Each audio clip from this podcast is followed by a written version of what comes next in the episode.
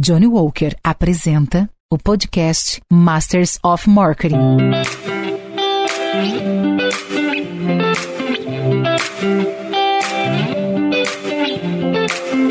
Olá, eu sou Luiz Gustavo Pacete, editor-chefe do Marketing Future Today e head de conteúdo da MMA Latam. Você está no Masters of Marketing, podcast que traz insights e aprendizados das principais lideranças de marketing e inovação da América Latina. Bem-vindos a mais uma temporada especial que traz discussões interessantes sobre os desafios do marketing neste novo cenário de transformação.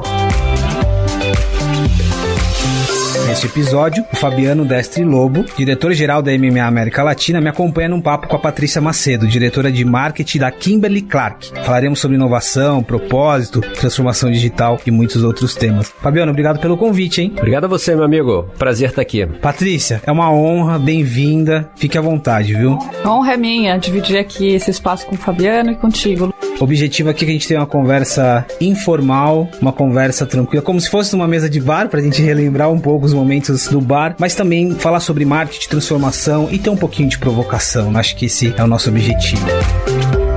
Bom, o setor de higiene pessoal, o setor de cuidados pessoais viveu aí um momento de mudanças profundas durante a pandemia, mudança no comportamento do consumidor na jornada, e você cuida de tudo que está relacionado a uma marca, mas dentro de uma companhia que vive um processo de transformação digital muito importante. Conta pra gente um pouquinho, que processo é esse? Vamos lá. A gente está falando da Kimberly Clark, que é uma empresa que está em 175 países, e mais do que isso, está em 25% dos lares de todo mundo. E a gente tem aí uma visão de liderar tudo aquilo que é essencial para uma vida melhor. Então, a gente combina na nossa essência aquilo que a gente chama de escala e customização. Isso é a natureza do nosso negócio. A gente está falando, ao mesmo tempo que a gente fala de papel higiênico, de fralda, que são produtos de grande volume e que estão em 25% das casas, a gente fala de intimidade, que é o extremo da customização. Então, essa preocupação é o que permeia o nosso negócio e isso tem tudo a ver com esse processo que a gente está vivendo. Volta ou está vivendo novos ecossistemas, a gente está entrando de uma forma muito mais profunda na casa das pessoas e a gente está observando tudo isso. A gente está observando, acompanhando. E toda a transformação tecnológica que a gente tem feito está nessa linha, dessa observação, dessa avaliação dessa jornada, desses novos ecossistemas e dessas novas relações, tanto com os nossos consumidores quanto com os nossos clientes.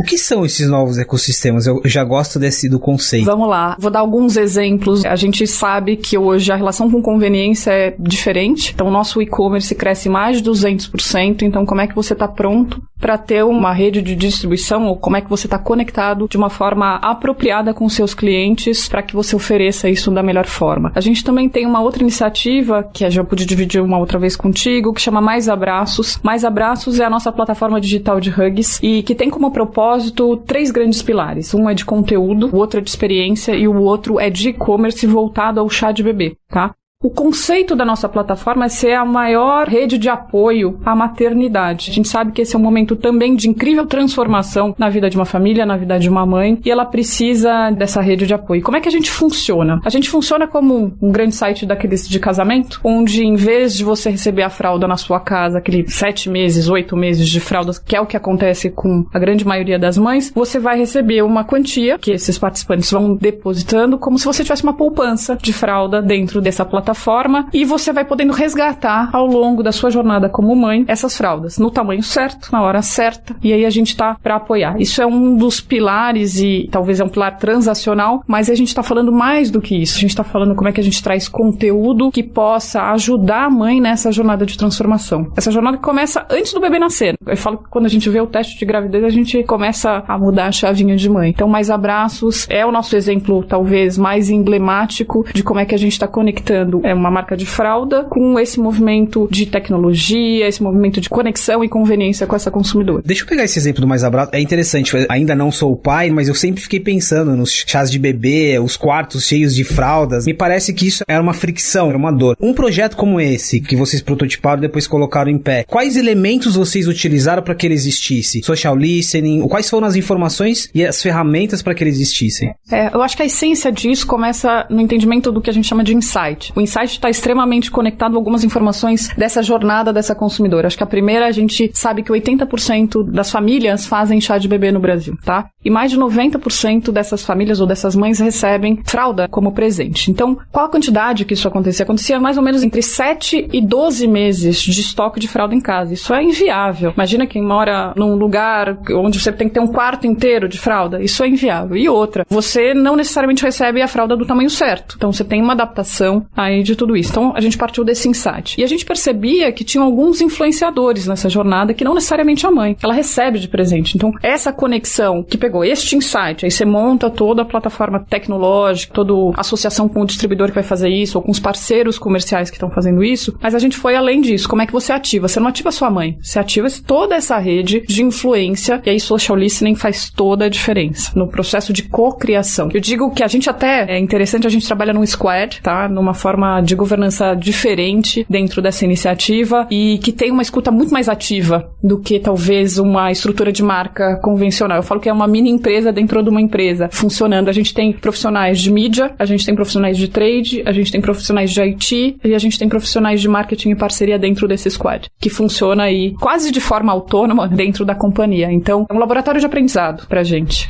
Sabe uma coisa interessante? Eu nunca pensei que eu fosse fazer uma comparação entre vinho e fralda. Uau. Mas quando você estava falando aí, eu estava pensando num, numa questão de storage, de guardar essas fraldas. Década de 70 e 80 em Nova York, os apartamentos eram muito pequenos e as pessoas compravam vinho, elas não conseguiam guardar os vinhos em casa. E aí existia um lugar que era uma espécie de cofre dos vinhos, que depois virou uma loja e foi crescendo. Enquanto você estava falando, eu estava pensando assim, pô, será que não existe uma oportunidade oportunidade de um dark storage de fraldas, um novo business para ser explorado. E aí eu fiquei pensando, como é que vocês olham essas novas oportunidades que vão aparecendo? Porque esse ano foi um ano muito complicado. É, e eu tenho certeza que vocês estão monitorando várias oportunidades no mercado. Como é que vocês estão olhando? Como é que vocês estão lidando com isso, com esse mundo de oportunidades, quase que em startup mode? Você falou de squads. Exatamente isso. Eu acho que a gente tem hoje algumas facilidades, né? O fato de você ter um social listening, a gente tem um programa interno que chama Mission Control, onde a gente tem uma escuta muito ativa. Isso faz com que a gente consiga tangibilizar esses insights de uma forma muito mais concreta. A gente é mais rápido, a gente escuta e troca. É quase um processo de cocriação. Acho que a gente chega lá um dia, mas esse talvez seja o pensamento estratégico dessa cocriação. O consumidor hoje traz pra gente essa troca o tempo todo. A gente fala, hoje eu entendo, por exemplo, um saque que tá sob a minha responsabilidade de uma forma muito mais ampla. Ele vai falar de consumer experience. Não é uma pessoa que vai lá e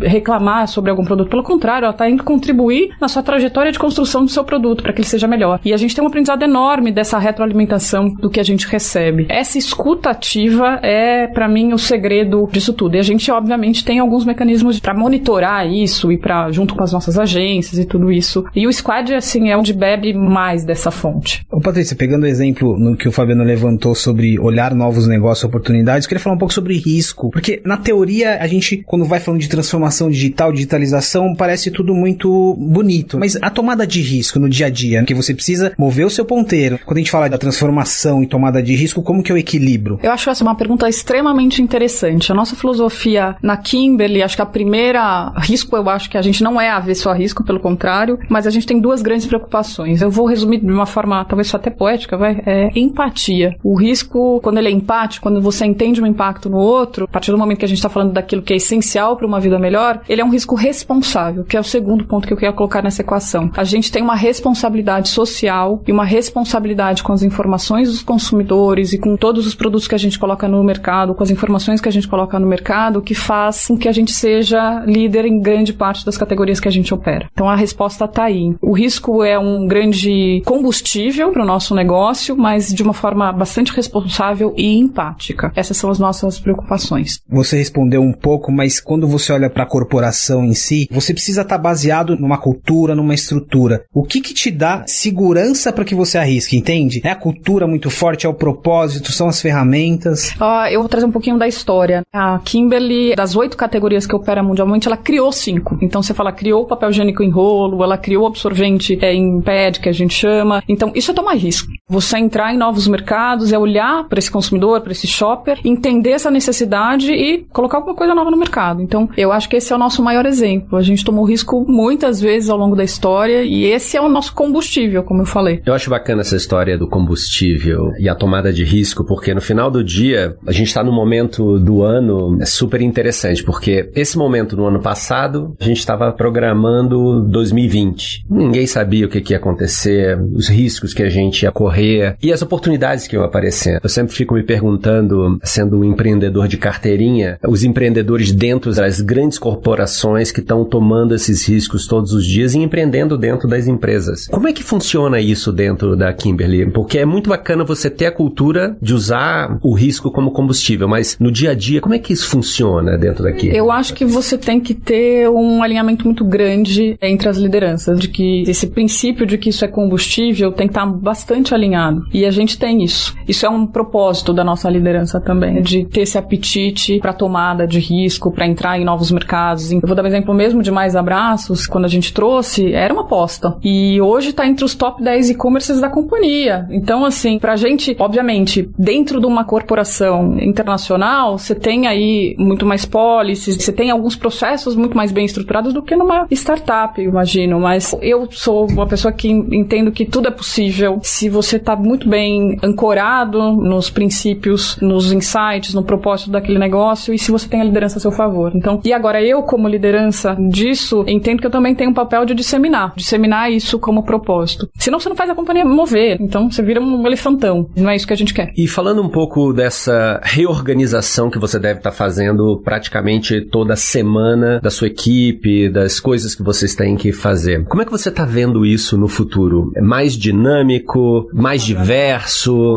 Completamente. A gente estava discutindo isso recentemente sobre as novas habilidades. Eu acho que essas novas habilidades permeiam as nossas decisões o tempo todo e não são habilidades técnicas, são habilidades que a gente está chamando aí de governança também. Então, como é que a gente a gente trabalha em hubs transversais? Então, a gente tem grupos de marca, mas a gente está trabalhando em três grandes hubs transversais: um de ativação, um de planejamento, um de inovação. Onde a gente, quem trabalha em plenitude, vai trocar insight com quem trabalha em íntimos e quem trabalha em hugs vai trocar insight com quem trabalha eventualmente em KCP. Tem como você fazer isso e você faz com que você fomente essa cultura da inovação, do risco de uma forma muito mais orgânica dessa forma, tá? Então, o que a gente está criando é novas governanças para que a gente consiga fazer ou acelerar esse processo de agile, tá trazendo também, tem alguma ajuda externa em metodologia para isso, principalmente em agile, em tudo isso, mas a gente entende que essas novas habilidades são fundamentais. Tem o expertise técnico, tem a tecnologia, tudo isso, mas isso é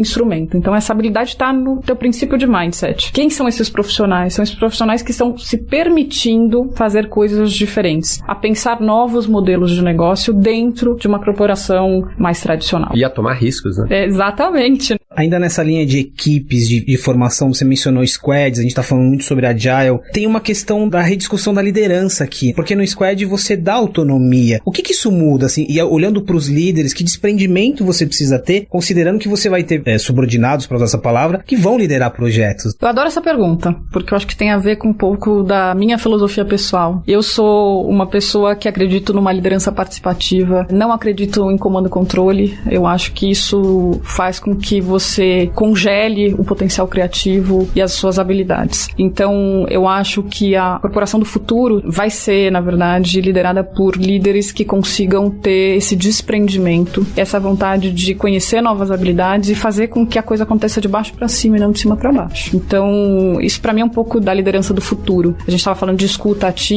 isso é uma dinâmica que já acontece. Se o líder não estiver aberto para isso, a coisa não funciona.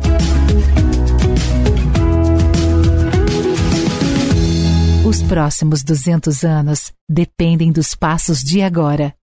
Johnny Walker. Keep Walking.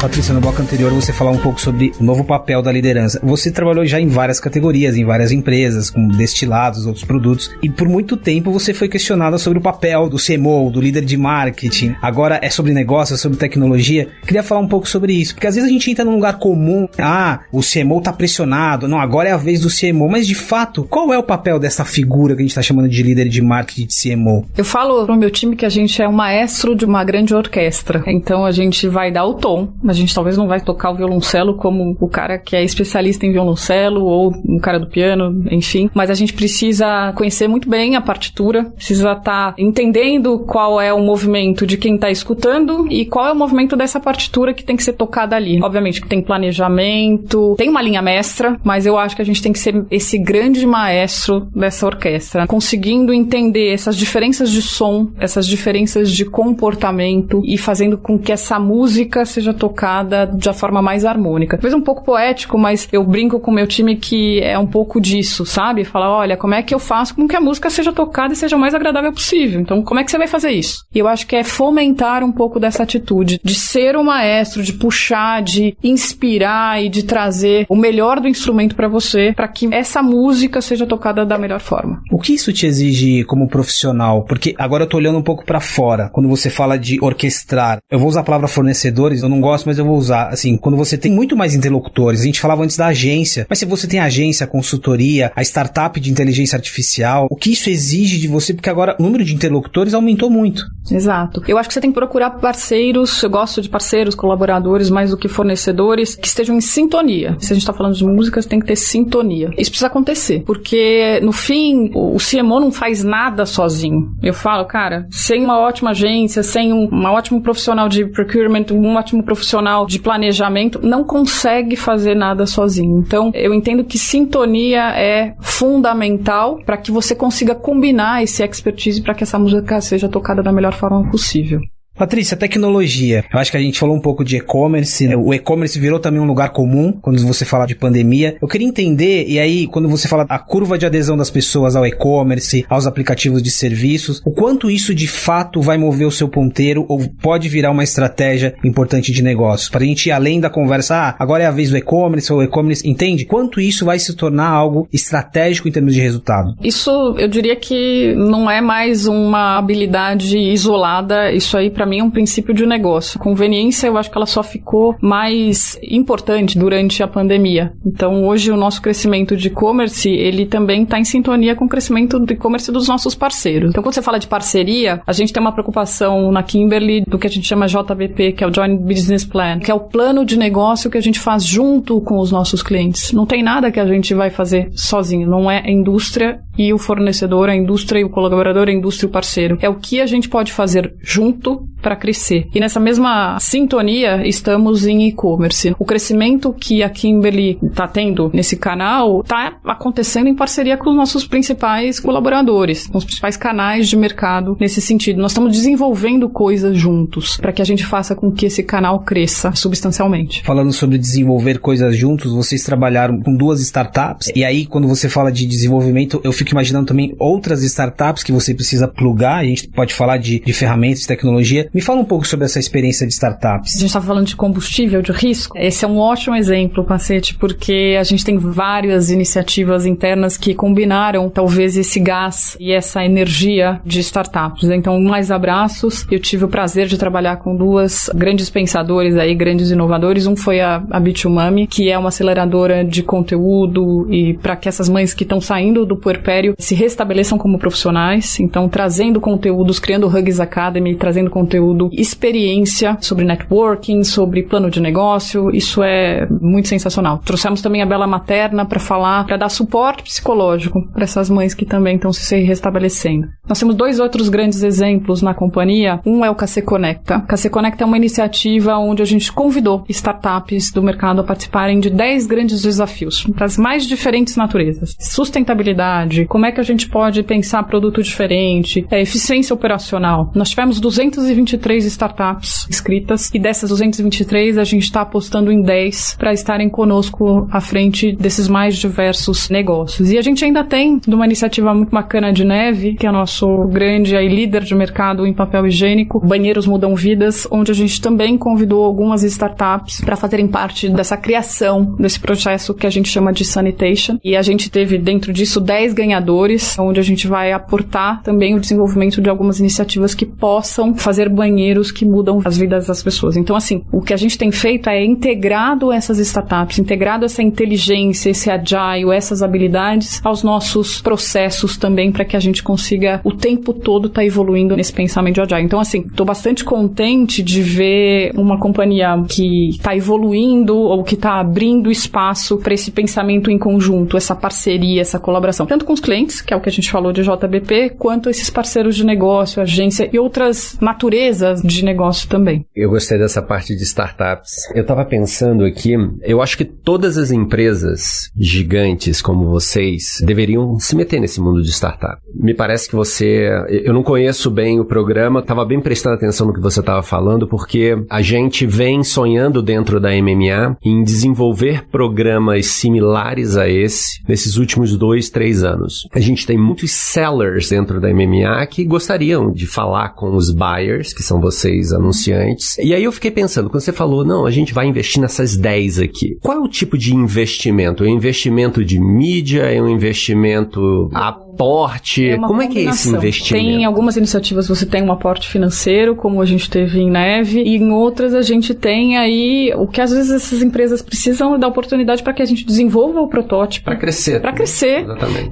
Exato. Ou até tenham uh, uma abertura de, de comunicação, visibilidade, tudo isso. Então, a gente tem alguns exemplos que a coisa aconteceu muito em parceria. Qual é o ganha-ganha? Então, você me traz conteúdo, eu te dou visibilidade. Bacana, porque é uma startup que supostamente deveria crescer rápido, vocês gigantes ajudando uma startup a crescer rápido. É uma troca boa. É uma troca boa. Eu acho que o, o princípio, a gente até, foi o tema do próximo, que eu tive a oportunidade de participar, eu acho que o princípio da Kimberly está nessa combinação da escala e customização. Eu acho que essa customização as startups conseguem nos dar e trocar conosco muito. É um ganha-ganha. Eu vou continuar um pouco nessa pergunta de startups, porque, de novo, algumas coisas se viram hype. Então, empresas e startups, assim, toda empresa precisou, de certa forma, ter o seu ponto de conexão. Quais são os pontos críticos dessa relação? Porque, de novo, como uma relação, a grande empresa não pode sufocar a startup, mas a startup ela te provoca a mudar seu processo de pagamento, processo financeiro. Então, quais os pontos críticos, os cuidados para que essa troca não se perca no meio de burocracias e processos? Eu vou resumir isso numa palavra que acho que é transparência. Combinado não sai caro. Então, deixar claro quais são as expectativas deles e quais são as nossas, o que, que a gente pode trocar, como a gente estava falando, Fabiana. Então, se a gente deixar claro isso desde o início, fica fácil. É pensar junto, querer pensar junto. É, acho que aqui tem uma objetividade aqui, porque a gente às vezes também associa a startup à tecnologia, à ferramenta, e tem muitas trocas de cultura. Eu acho que, é, pegando o exemplo da Bitumami, que eu gosto muito, é a troca ali foi muito mais do que tecnologia, foi troca de conteúdo. O que eles tinham ali para aportar pra gente montando o Hugs Academy, a gente não tinha internamente. Então ela tinha um laboratório, ela tem, a Dani tem um laboratório de mães aí, de pensamento, desses insights de mães que a gente talvez não tivesse nessa verdade ou na curadoria tão única. Então ela foi uma troca. Patrícia, nosso tempo voou. O bom do podcast é que assim, você nem percebe que passou. E eu tenho uma última pergunta aqui. Nos seus artigos, entrevistas, reflexões, vulnerabilidade aparece muito. E conectando ao início da nossa conversa. Queria terminar falando sobre vulnerabilidade, porque a gente falou de vulnerabilidade de líderes, de marcas, de empresas. O que, que é isso que a gente está chamando de vulnerabilidade? Vulnerabilidade é você ser humano. A gente falou aqui de transparência, a gente falou de parceria. Se você não é vulnerável, você não está aberto a isso. Então é ser unicamente humano e assumir as suas fortalezas e suas áreas de oportunidade. É, e aí combinar tudo isso. Eu acho que o líder que não se permite ser vulnerável não se permite aprender todos os dias. Isso para mim é, a gente tá falando de combustível também é um grande combustível. A gente tem que querer esse aprendizado diário. Risco como combustível, acho que ficou a expressão do nosso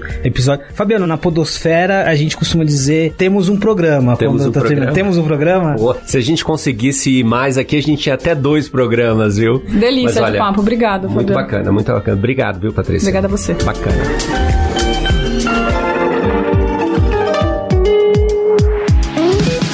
Muito obrigado pela presença em mais um episódio do Masters of Marketing. Eu recomendo que você acompanhe os outros conteúdos da MMA Latam em diversos formatos, acessando a plataforma Marketing Future Today.